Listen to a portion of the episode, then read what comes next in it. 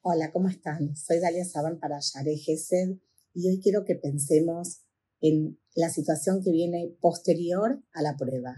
Cuando ya pasamos ese dolor, ese sufrimiento, ese momento difícil y tenemos que empezar, ¿sí? Empezar a diseñar nuestra propia vida, nuestras propias metas nuevas, nuestros próximos objetivos y va a tener que ver con tomar la responsabilidad, como siempre yo les digo, de ser las guionistas de nuestra propia vida.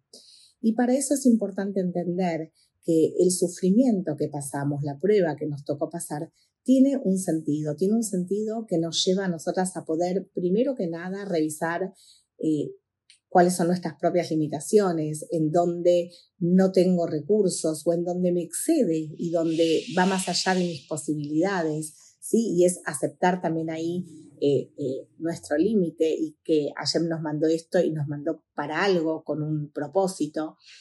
Y poder empezar a diseñar, bueno, de acá en más, ¿qué me propongo? ¿Cuáles son aquellas metas, aquellos objetivos que yo tengo que ponerme a diseñar, a pensar, no de acá a tres años, a cuatro años, sino en lo inmediato, en, en el corto y en el mediano plazo? ¿Por dónde empiezo? ¿Qué caminos quiero trazar para mi propia vida?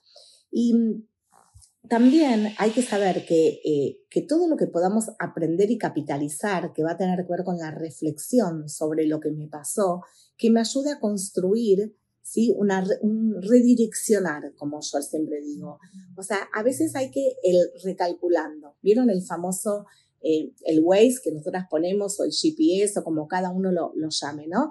Pero cuando uno, por ejemplo, dice, bueno, eh, apareció una manifestación, hay una situación que, que no estaba en los cálculos y bueno, tengo que hacer un stop, ok, ahora tengo que pasar el momento de la manifestación. Cuando ya pasé, tengo que poner el recalculando famoso, decir, bueno, ¿y ahora para dónde voy? ¿Qué sentido le quiero dar? Y saber que todo ese dolor nos viene a ayudar a poder revisar tanto nuestras limitaciones como también, o sea, en dónde hago agua, en dónde no tengo esos recursos y poder tener la humildad de decir, sin esto no puedo poder pedir ayuda. Eh, pero, a ver, para diferenciar, ¿no? Porque hoy día también con todo lo que hay como un abuso y un exceso de, de, uso, de utilizar todo lo que es la medicación, que son paliativos, no sacan el problema.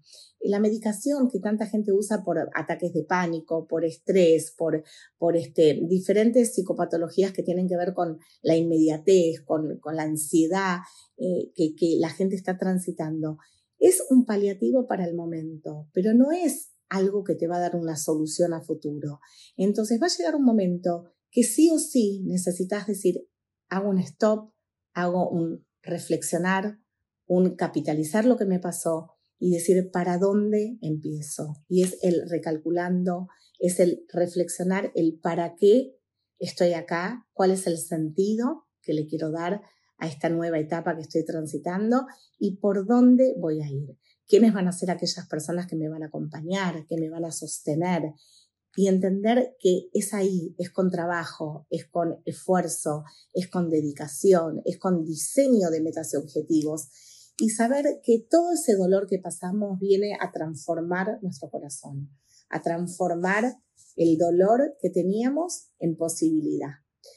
Bueno, Ojalá que este sea una etapa, un año, digamos, a nivel, eh, acá en marzo, es como que empiezan las clases y es como que uno empieza a recalcular qué actividades voy a hacer, qué cursos voy a tomar, qué, qué, qué actividades voy a poner en mi schedule y de esa manera poder hacer cosas que nos lleven a nuestra mejor versión, a lograr nuestro propósito y a estar alineadas con lo que queremos lograr.